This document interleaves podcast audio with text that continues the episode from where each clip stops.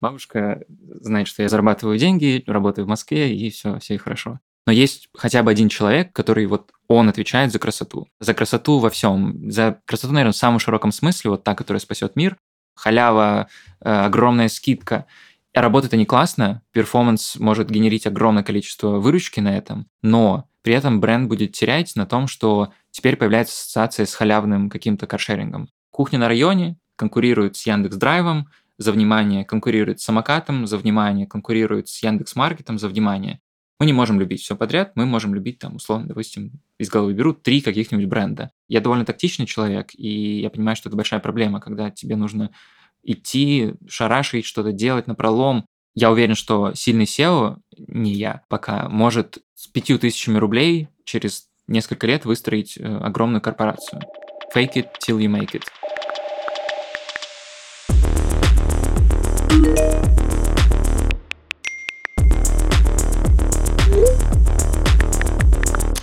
Привет! Меня зовут Диана, и это мой подкаст про карьеру в маркетинге.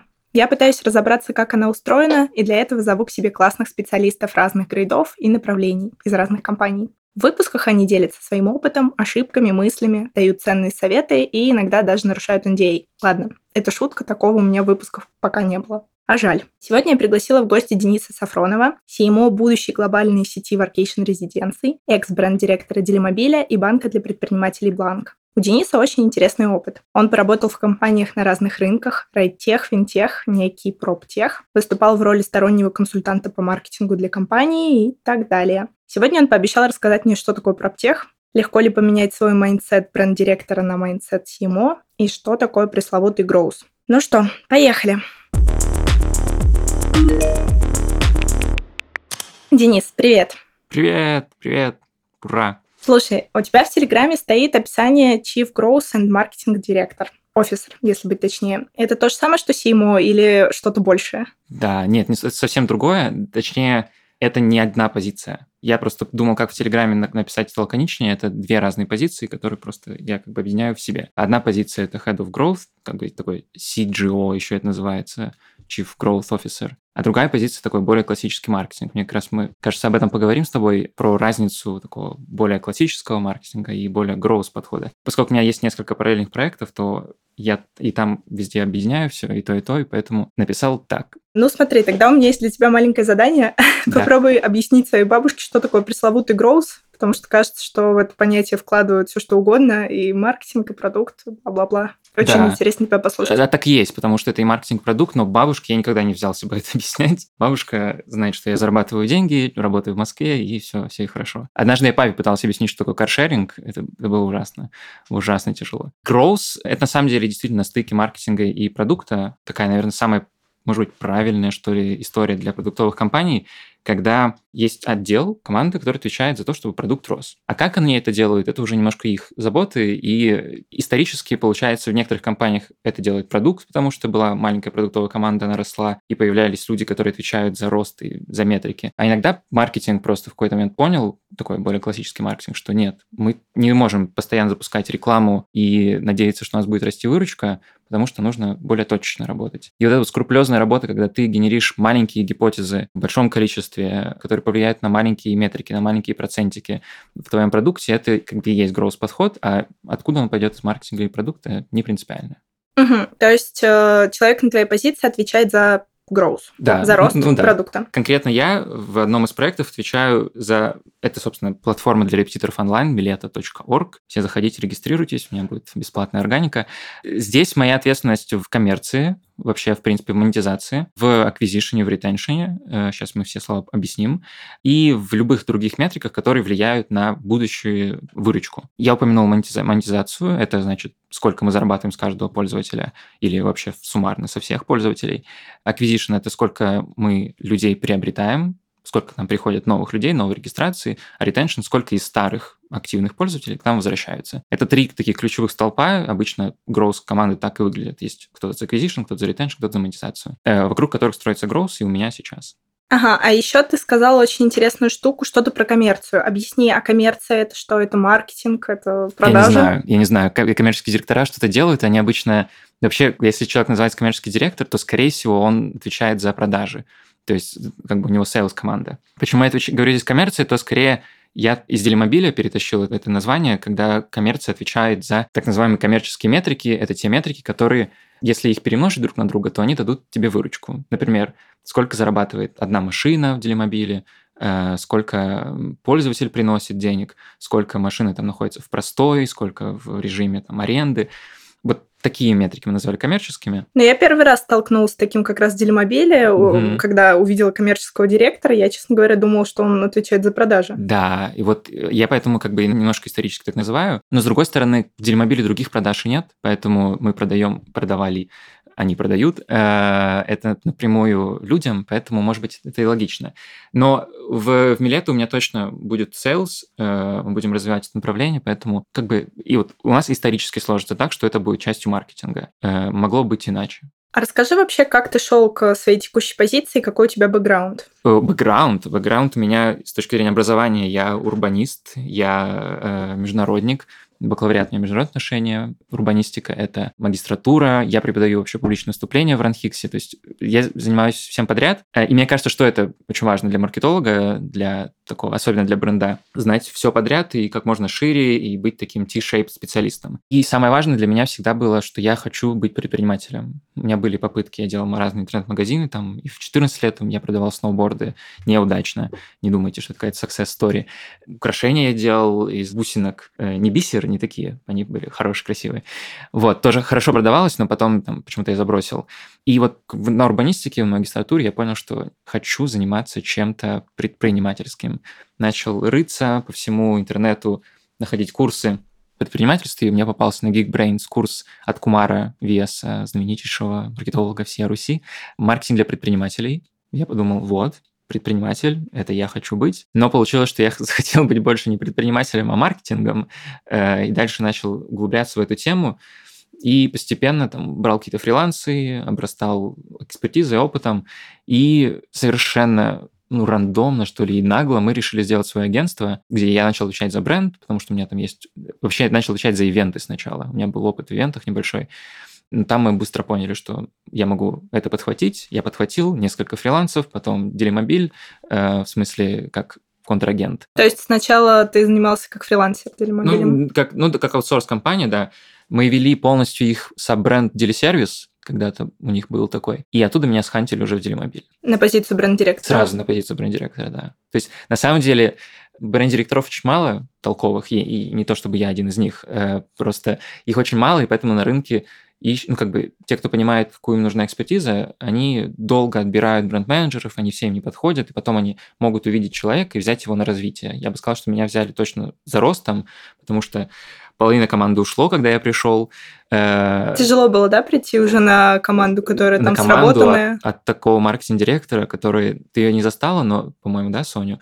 Но ты знаешь, что ты видела, что на стенах написано ее имя. Да, это правда. Ее команда очень сильно любила, она была бренд-директором до меня, и да, это было супер сложно, но это не как бы не в том смысле, что Соник слишком их к себе привязал, просто я не знал, что делать с ними, потому что у меня не было такой команды. Но по итогу ставка оправдалась. Всегда себе нужно было напоминать, что тебя не просто так взяли. Меня Лена порекомендовала, генеральный директор, мы там на одном проекте познакомились. Соня меня тоже хорошо ко мне отнеслась, и поэтому я всегда напоминал себе, они же умные, они же знают, знают, как маркетинг работает, значит, все хорошо. Свой синдром самозванца так чуть-чуть подумерял. Да, и причем это даже не синдром самозванца такого, а какой-то синдром беспомощности, что тебе нужно столько всего делать, э, и он правдивый, то есть это никогда ты себя недооцениваешь. Ты правда понимаешь, что тебе нужно еще очень сильно вырасти.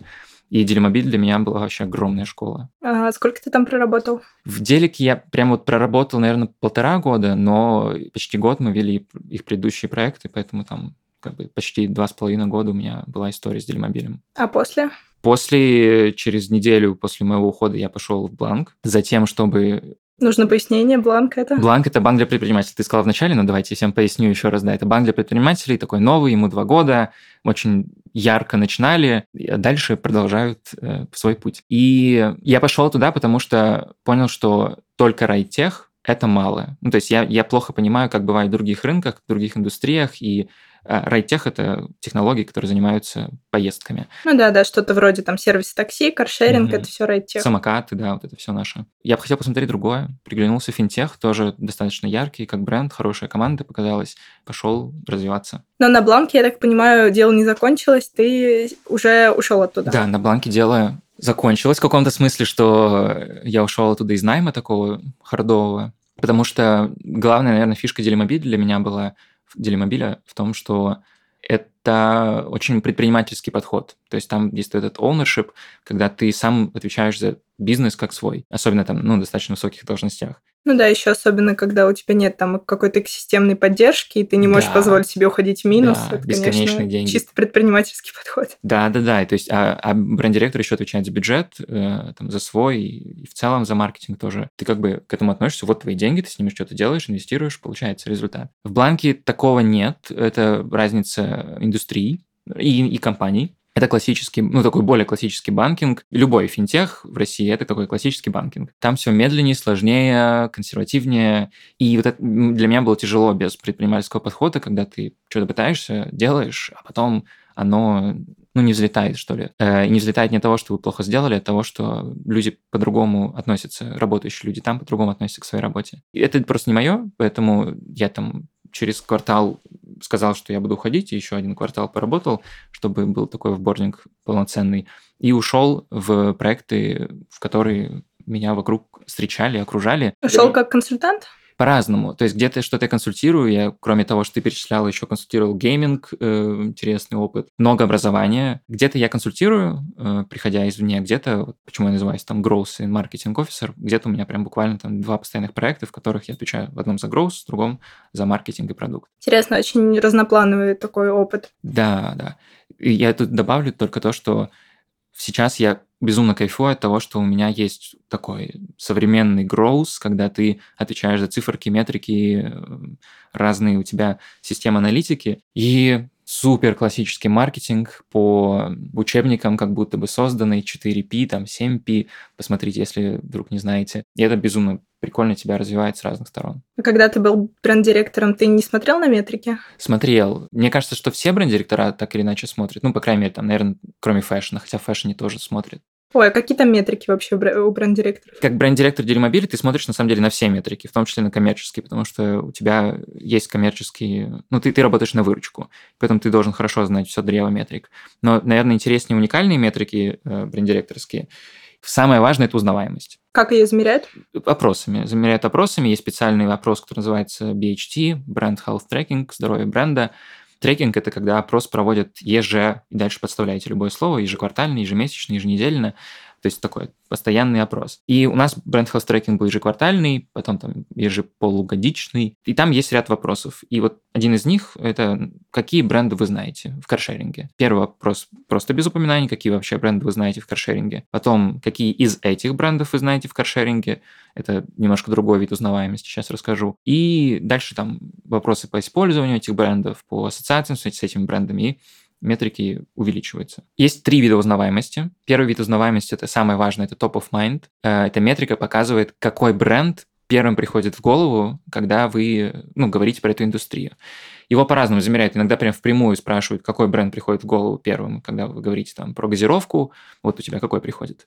Кола. Кола, да. Ну, я сто процентов уверен, что у них там топ of mind просто сумасшедший. Либо задают вопросом просто, какие бренды вы знаете, и какой первый назвали, тот и топ of mind. И э, топ of mind – самая ключевая метрика. Вторая ключевая метрика – это подсказанное знание и неподсказанное знание, две метрики. Неподсказанное знание – это вот тот же самый вопрос, какие вы знаете. Если тебя называют, то плюсик получил в этом неподсказанном знании.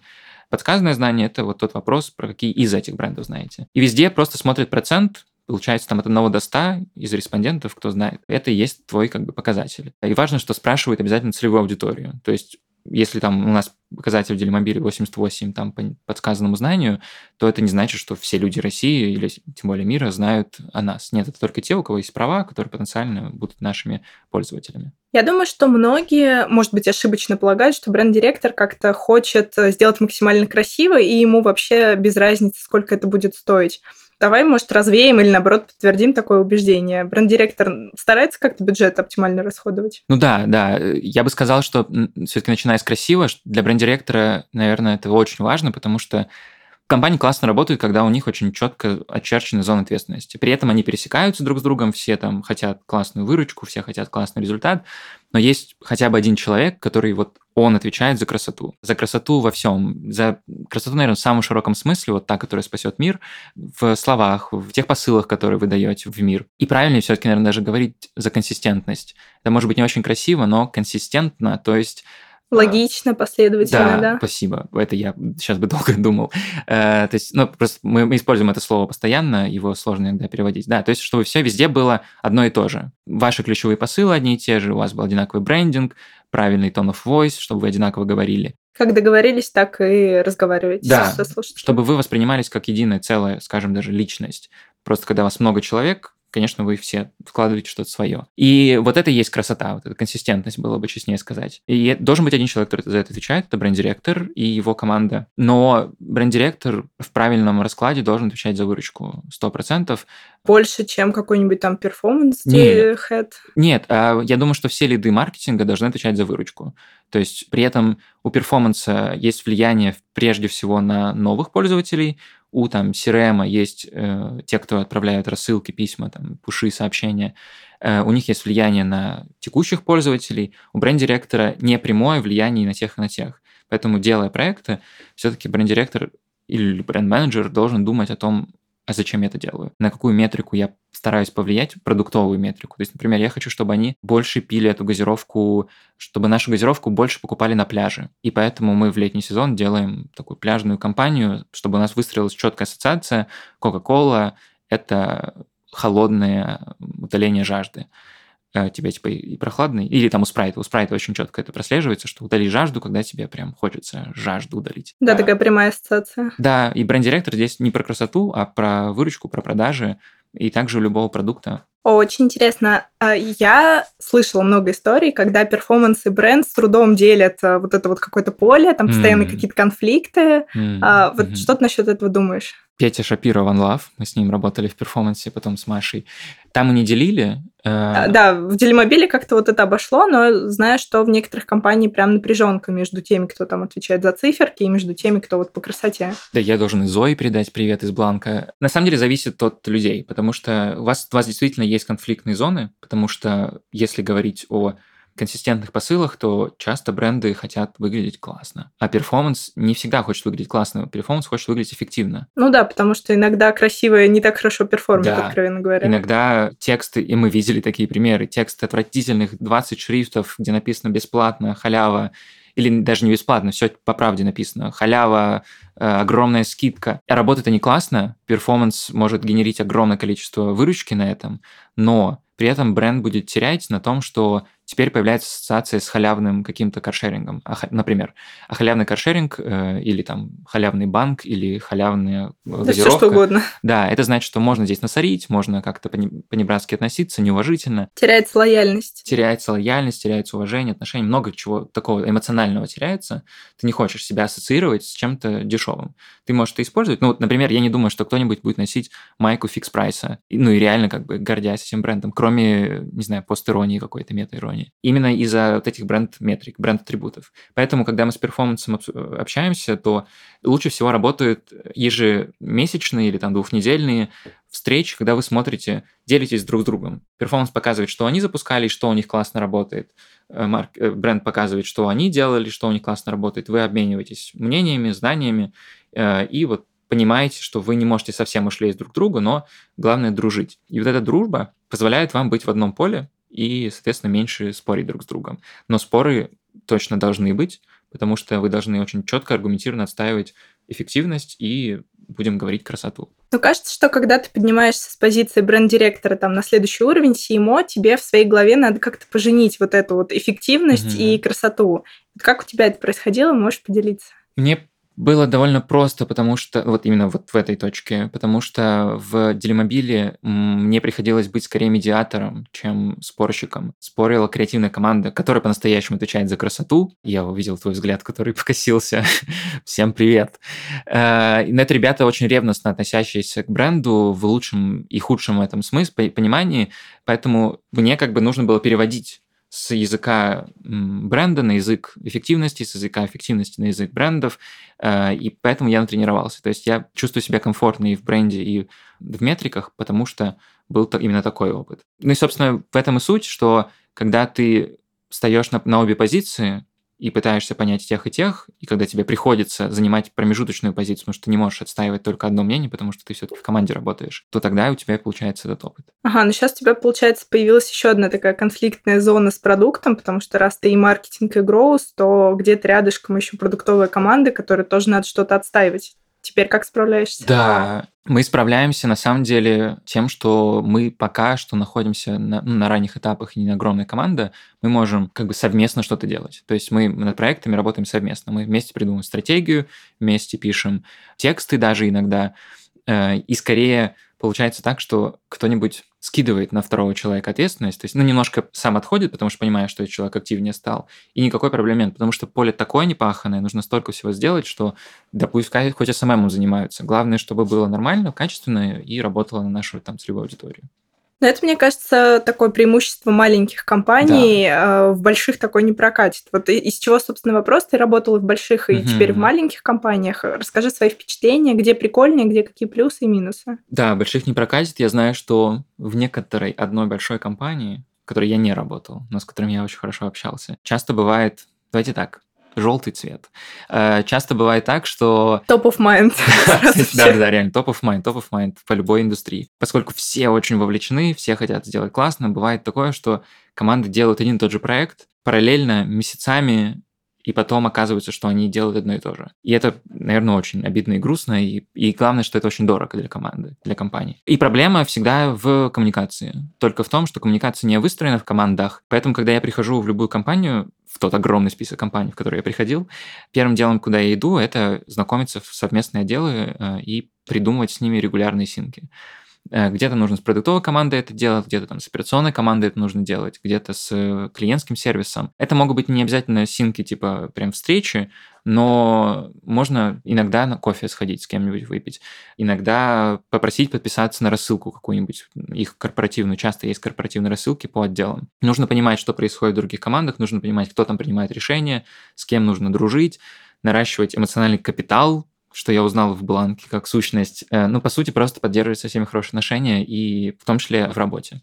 Ну, то есть в большой компании, как я услышала, такое большое слабое место – это коммуникация. Обязательно, обязательно. Чем ниже коммуникация, то есть на уровне, то есть у линейных сотрудников явно коммуникации мало между друг другом. А если на уровень подняться выше и там их руководителей, то есть шанс, что они уже между собой как-то коммуницируют. И если, например, топы между собой плохо общаются, то представьте, какой водопад вниз спускается, и никто ни о чем не знает, и компания делает, ну, мне кажется, очень много ну, пустых дел каких-то. А когда коммуникация выстраивается горизонтальная, когда классно, как, не когда топы между собой дружат и общаются, когда и лиды между собой дружат и общаются, и совсем уж круто, когда просто сотрудники между собой общаются, тогда команда явно чувствует себя живее. Ага, ну понятно. То есть в маленьких э, компаниях это получается в целом почти само собой, потому что маленькие коллективы, в крупных надо заморочиться.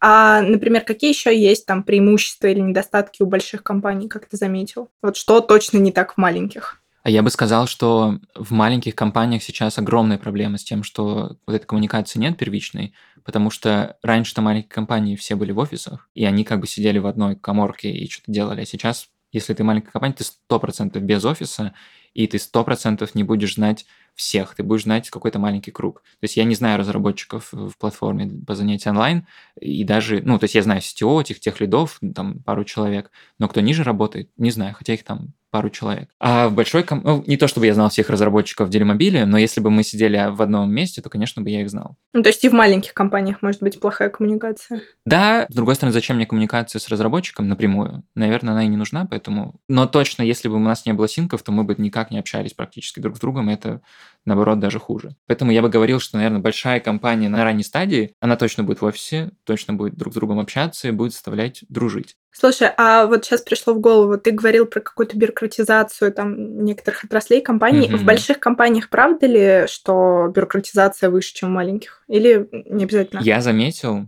те вот маленькие компании, в которых я существую, они отпочковываются от средних компаний, скажем. Не таких корпораций, там, как мы обсуждали раньше, а просто хороших средних компаний, которые уже корпораты. И когда они отпочковываются от таких, то они как бы забирают от них все худшее из бюрократии и еще ничего не забирают хорошего из бюрократии огромной корпорации.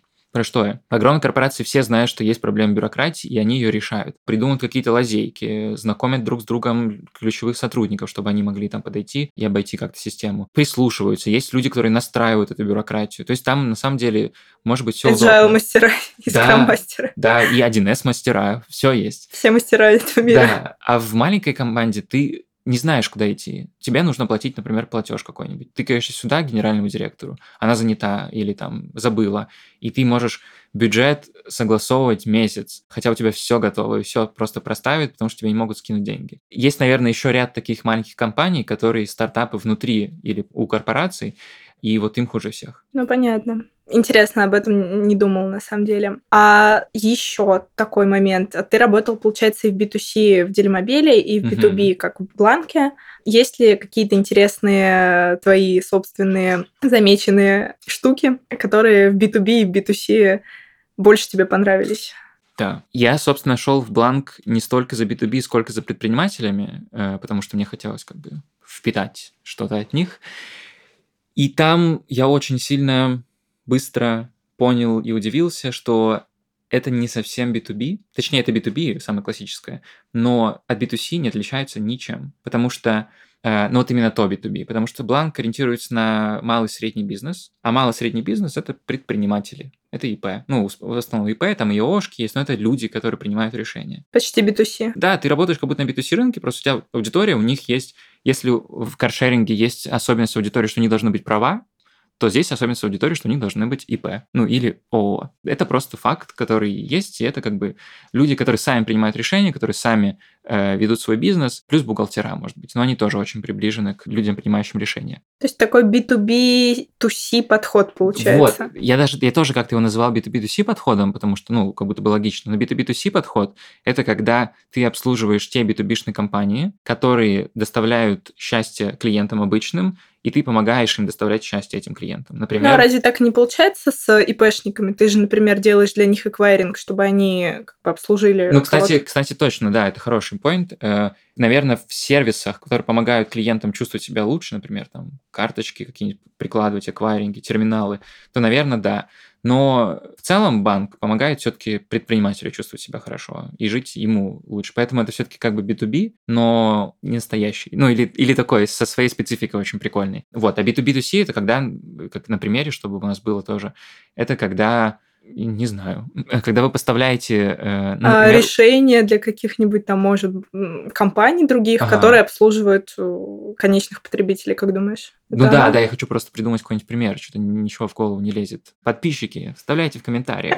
Ну вот я, когда работала в Кроке, мы себя как раз позиционировали как B2B2C, mm. потому что нашими основными клиентами были какие-то компании, а у компании был конечный потребитель э, человек. Mm-hmm. Вот, то есть, возможно, я... Наверное. Ну, я думаю, Такой да. могу пример привести. А чем вы занимались, я не знаю. А, Крок – это чтобы обойти э, пиарное поле, которое сейчас очень, так сказать, э, сложно действует в отношении всех компаний, которые раньше могли А-а-а. относиться к IT. А Я думаю, что проще будет загуглить, как обычно. Вот, но, в общем-то, Крок — это технологический партнер, который угу. помогает там, уже другим разным компаниям что-то интегрировать или что-то... А, окей. В да, то есть роде. если платформа предоставляет какой-то интерфейс для компаний, которыми пользуются уже пользователи непосредственно, то это вот самый чистый B2B2C. Ну да, не помню, да, так и есть. говорили. Я спросила, что тебе больше зашло из B2B и М, B2C, но, м. наверное, раз ты говоришь, э, Да. и там, и там были похожие штуки, то м, что тебе нравится в B2C, тогда скажи. Мне нравится, знаешь что, я, возможно, уведу чуть разговор в другую сторону, если что, ты меня ударь по ноге. Э, Я добавлю еще одно слово, которое называется O2O. Это онлайн to офлайн или офлайн to онлайн. Здесь, мне кажется, не так принципиально. Это не совсем модель э, бизнеса, то есть ты можешь быть и B2C, и B2B, неважно. Но O2O – это когда твой сервис работает с офлайновой составляющей, и эту офлайн составляющую он передает людям через онлайн составляющую. Это какая-то такая омниканальность, получается? Да, точно, и омниканальность. По сути, такси. Такси, каршеринг – это все маркетплейс, это все all-to-all, потому что у тебя есть приложение, интерфейс онлайновый, ты видишь там всегда товары, услуги, э, машины, но непосредственно через этот интерфейс ты оперируешь э, оффлайновым миром настоящим. И это так клево. Так клево, когда у тебя есть что-то живое, но при этом оно доступно тебе через телефон всегда или через компьютер. И вот это мне очень нравится. А B2B это будет B2C, вообще не принципиально. Главное, дайте мне что-нибудь потрогать. То есть тебя вот это зажигает в основном? Да, потому что когда ты работаешь, опять же, вот в финтехе, ты работаешь с чем-то, ну, несуществующим, ты понимаешь, ну, точнее, ничего не, не понимаешь, просто скучаешь по, по Почему-то машинкам. оффлайновому, Да, да, по машинкам, осязаемому. по каким-нибудь там пакетикам, упаковкам, да. Это правда, да. Ты сейчас постоянно говоришь, там, рейтех, финтеха, у тебя вообще огромный набор этих отраслей, на которых ты поработал, рынков, как это правильно сказать. Мгм. Расскажи вообще, во-первых, что такое проптех? Да, да я так тебе так это сказал между делом. То есть мы еще в проптехе прям жестко не работаем, то есть это наше будущее. Но точно я работал в EdTech, это Education Technologies, Education, образование, э, финтех, Financial Technologies, финансы, райдтех, все, что связано с поездками. Э, Ну вот, геймтех я консультировал, ну и там какие-нибудь маркетплейсы, фэшн и так далее, уже не техи. Так, а все-таки проптех это про что именно? Да, а проптех, самое непонятное, наверное, из этого, это слово property, это недвижимость. Проптех связан с недвижимостью. По сути, ЦИАН – это самый сильный там проптех в России. Взаимодействие с недвижимостью бывает разное. Можно сдавать, арендовать, можно крыши поставлять каким-то технологичным способом, можно заниматься умным домом, это тоже будет в каком-то смысле проптех.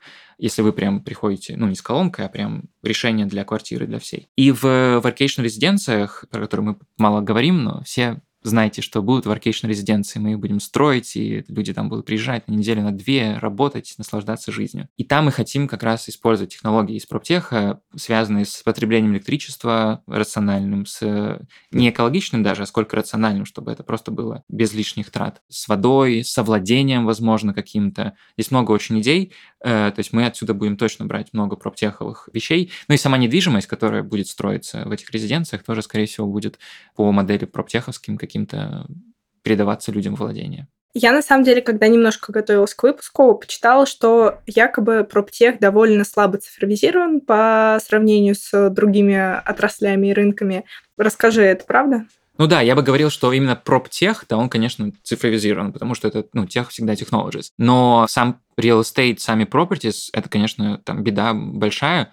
Во-первых, потому что, что называется, ain't broke, don't fix, не сломано, не, не, не чини, все нормально живут, свет работает, вода работает. А когда появляется какая-то новая технология, ей очень сложно прийти на готовый рынок, который уже все потребности каким-то образом допридумал решать. Почему у нас не во всех домах стоит умные колонки? Это довольно удобно, это классно, не так уж это и дорого. Просто нам привычно нажимать на выключатель. А можно ж пульт. Пульт тоже удобно. Я видел, у меня там у дяди с тетей пульт э, включать. Это так неудобно кажется. Хотя можно его из любого места.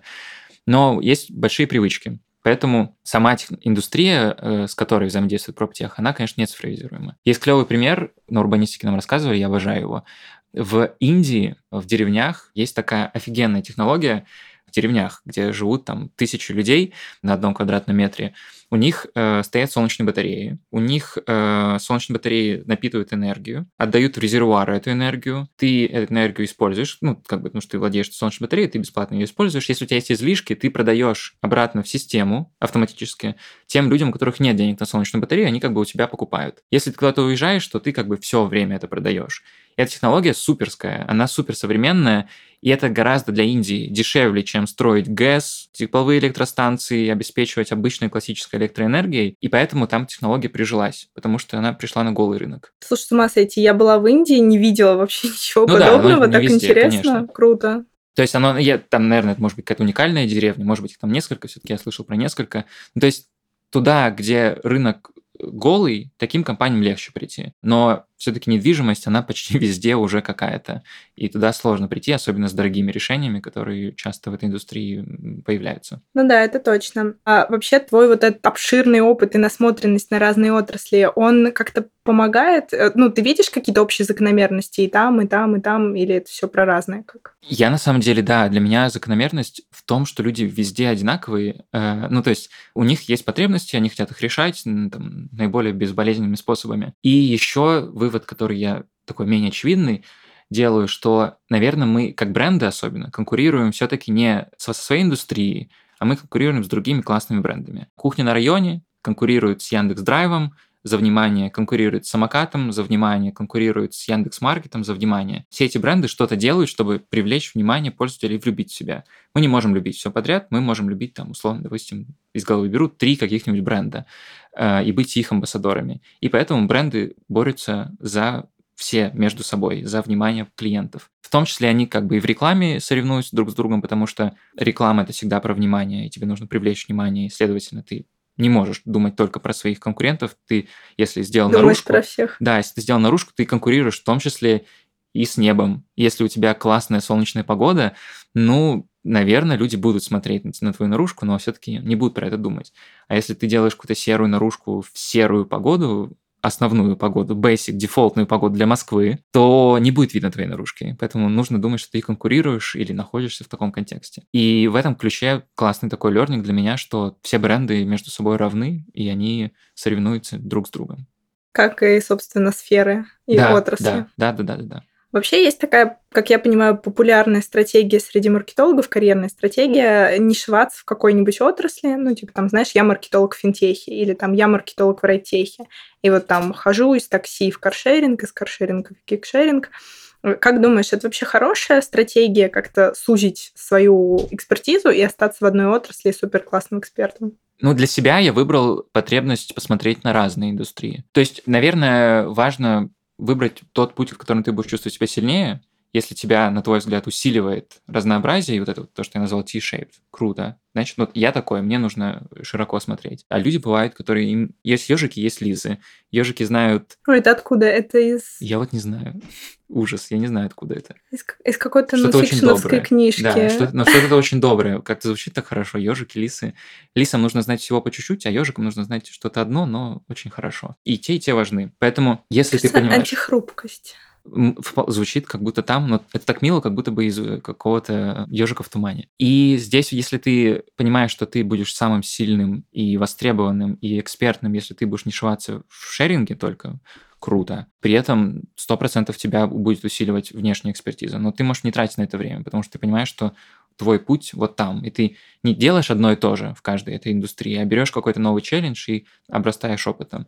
Но если получается так, что ты в разных индустриях или в одной индустрии делаешь одно и то же, одни одинаковые задачи, ты всегда СММщик, что там, что там, что там, без разницы, не даст тебе ничего опыт в разных, в разных индустриях. Может быть, даже будет всегда даунгрейдом, что все по-новому учить, а потом те же самые рилзы делать. Короче, здесь нужно посмотреть, поэтому прислушивайтесь к себе, посовещайтесь, и главное, смотрите, хотите вы развиваться как эксперт в одной индустрии и понимаете, что в каждой новой, новом витке индустрии вы можете углубляться в какой-то своей экспертизе и, например, расширяться не индустриями, а расширяться э, задачами, которые вы решаете в рамках одной индустрии. Классно. Я знаю многих э, маркетологов, которые там фитнесом только занимаются. Но другой вариант, может быть, вы понимаете, что вы хотите быть бренд-директором, и хотите знать все, как везде устроено, или хотите быть маркетинг-директором, поэтому тоже хотите знать все, как во всех индустриях устроено, потому что вы согласны со мной, что все индустрии похожи между собой. Здесь, мне кажется, тысячи человек. В этом вся суть маркетинга, в том, что нет правильных решений. Классно, что у тебя такой подход, типа, знаешь, self-awareness. Поймите, что нужно вам, и делайте это. Mm-hmm. А вот расскажи чуть про себя. Сейчас ты на позиции CMO, а Chief Growth and Marketing Officer. Симо, Симо. Да, да. А дальше вообще куда? Какая у тебя следующая точка назначения? Да, я все вот по этим маркетинг-директорствам шастаю только потому, что не хватает мне сил и капитала на то, чтобы начать свое дело. Точно моя цель — это начать классно откладывать деньги и из тех большого вороха идей выбрать ту, которую на самом деле просто довести до конца. Неважно что, важно довести ее до конца, от начала до конца, чтобы это случилось, чтобы мир это увидел. И неважно, может быть, я потеряю на этом деньги, но я пойму, что вот, я предприниматель, я могу запускать вещи. Потому что я запускаю... Вот сегодня у нас запустились workation туры в workation резиденциях. И, по сути, это мой предпринимательский проект с точки зрения того, что я полностью отвечал за все, что там есть э, с командой. Но деньги-то не мои. Э, то есть а я... важно, чтобы были именно да. твои. А как же вот инвесторы? Да, но инвесторы... Тоже же не твои деньги. Хитро. Э, но начинать все равно сейчас такое, такая венчурная зима, что никто не будет просто так в тебя вкладываться, поэтому начинать придется все равно со своего, а потом э, брать деньги у инвесторов. Знаешь, даже так, потребность не моя здесь. Не столько деньги, сколько не твоя идея. Да, не моя идея. Идея даже моя. Даже я придумал, что туры нужно делать. Но идея того, что мне нужно что-то, чтобы ты сделал, не моя. И поэтому я отношусь к этому абсолютно как к своему проекту. Я люблю его, ценю, вкладываюсь. Но потребность в предпринимательстве это не реализует. Ага, ну то есть ты говоришь, не хватает капитала до предпринимательства, угу. а все остальное хватает? Нет, капитал, наверное, даже последнее. Не хватает отсутствия депрессивных настроений иногда. Это важная вещь. В России живем. Это только усугубляет. Это просто некоторое выгорание последствия. Это мешает, то есть суть сил не хватает, да, какие-то силы, живости, энергии. Иногда смелости и наглости. То есть я довольно тактичный человек, и я понимаю, что это большая проблема, когда тебе нужно идти на шарашить, что-то делать на пролом. Это не мое, и мне приходится себя перебарывать такие моменты. Брать волю в кулак и идти. А еще чего-то не хватает или уже прям готовый предприниматель, лишь бы вот депрессивных настроений не было и денег реально, побольше. Реально, да, это все, это все. Потому что у меня есть идеи, у меня есть э, люди, которые могут мне помогать, то есть как бы команды, фрилансеры. Я за эти там несколько лет оброс хорошим стартом. Самое важное, на самом деле, что может чаще всего не хватать, это людей вокруг. И поэтому вкладываться в это, это, наверное, самое ценное, чтобы ты знал, какой человек тебе сделает упаковку, если тебе нужна упаковка, ну или логотип, чтобы ты знал, какой человек может тебе написать э, пост какой-нибудь, познакомить с кем-нибудь. Это супер ценная вещь. Но ведь SEO, как предприниматель, SEO, кто бы то ни был, это не только про маркетинг и не только там про логотипы. А какие ты еще грани этого чувствуешь себе потребность закрыть, или как раз через людей SEO mm. закрывает все необходимые зоны? Да, сто процентов не про логотипы, это я так к слову. Для SEO, на мой взгляд, важнее всего уметь выстраивать процессы и подбирать людей. Потому что если SEO выстраивает процесс вокруг себя, то есть если он просто умеет выстраивать процессы и выстраивает их вокруг себя, не подбирая людей, все сломается. Если он умеет подбирать людей, но не умеет выстраивать процессы, все от него уйдут. И распределять ресурсы, правильно. Это и временные ресурсы, и человеческие ресурсы, и денежные ресурсы. Я уверен, что сильный SEO, не я, э, пока может э, там, с пятью тысячами рублей через несколько лет выстроить э, огромную корпорацию, просто поняв, где, как ему там бесплатно, где-то по знакомству что-то сделать. И поэтому я чувствую достаточно силы, чтобы сейчас уже начать. Понятно, что мне нужно расти во всем вообще. Но я понимаю финансы достаточно для себя уровня, я понимаю команды в достаточно для себя уровне, операционку, какую-то разработку. То есть такие вещи, которые могут мне понадобиться, я смогу правильно составить ТЗ и дальше подобрать людей. Блин, круто. Ну, я согласна с тобой, да, что развиваться еще много в чем mm-hmm. и нам всем есть. Но самое главное, как-то так идти и уметь правильно сформулировать ТЗ. Вообще заметь, насколько я перебарываю себя. Я подскажу, вряд ли ты это замечаешь, но я хотел бы, конечно, сказать, нет, я очень мало всего знаю, я еще не готов. Но вот это большой бич наглости, который не хватает э, мне, чтобы сказать нет. Ты да. молодец. Я молодец, я все сделаю. Я когда начал преподавать, я преподавал английский когда-то, и у меня был сосед по комнате, Рома Бурков. Рома, привет. И он мне сказал, а у нас очень классно, он, у него вообще офигенный английский, у меня тоже был хороший английский, мы учились на международных отношениях. Я начал преподавать людям, которые сильно хуже меня знают английский. И он мне спросил, а ты что, прям чувствуешь, что ты уверен, что ты можешь преподавать английский? Без сильной токсичности, ну просто вот как бы хотел поделиться своими, скорее, ощущениями. Я говорю, ну да, ну а когда сидеть-то? А он боялся, потому что он не чувствовал себе, хотя у него был очень крутой язык. И тогда я смог перебороть, сейчас мне нужно повторить примерно то же самое и почувствовать себя комфортно, чтобы начать. Родился спонтанный вопрос, это, наверное, будет такой завершающий. Если бы ты мог дать э, какой-нибудь совет всем, кто нас сейчас слушает, про спойлеры, скорее всего, это там начинающие, продолжающие специалисты по маркетингу. Если бы они тебя все вот услышали и поняли, что бы ты сказал, что бы ты бы посоветовал? Ой, все крутится в голове, но я буду говорить тогда, что первое приходит в голову fake it till you make it. Это нормально притворяться для себя прежде всего, пока вы не научитесь что-то делать. Э, говорите всем, что занимаетесь маркетингом, что вы сечете, что вы шарите. Но главное в этот момент слушайте внимательно, понимайте, что вы еще не знаете, не понимаете, идите разбирайтесь, берите там себе репетиторов, менторов по маркетингу, но лучше фейкит, чем вообще ничего не делать. На мой взгляд, 100% работает так.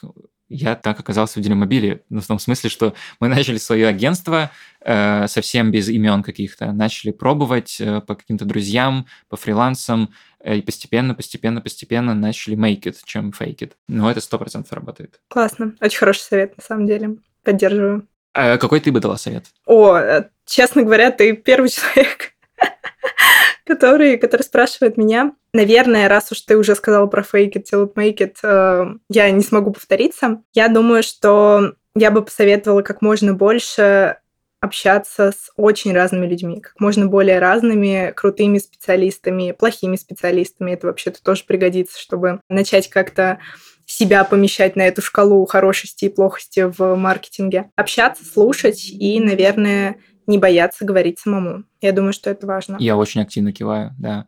Я э, за последний год открыл для себя силу нетворка. Я вступил в несколько сообществ платных, которые вот как раз для нетворкинга созданы. И это такая огромная власть, ну, мощь, когда ты можешь кого-то просто написать, спросить. Я готовился как-то к интервью в фудтех. Я в этом сообществе дал клич, кто хоть как-то с фудтехом знаком. И люди вплоть до финансового директора Бургер Кинга со мной созвонились за этот день, в этот же день.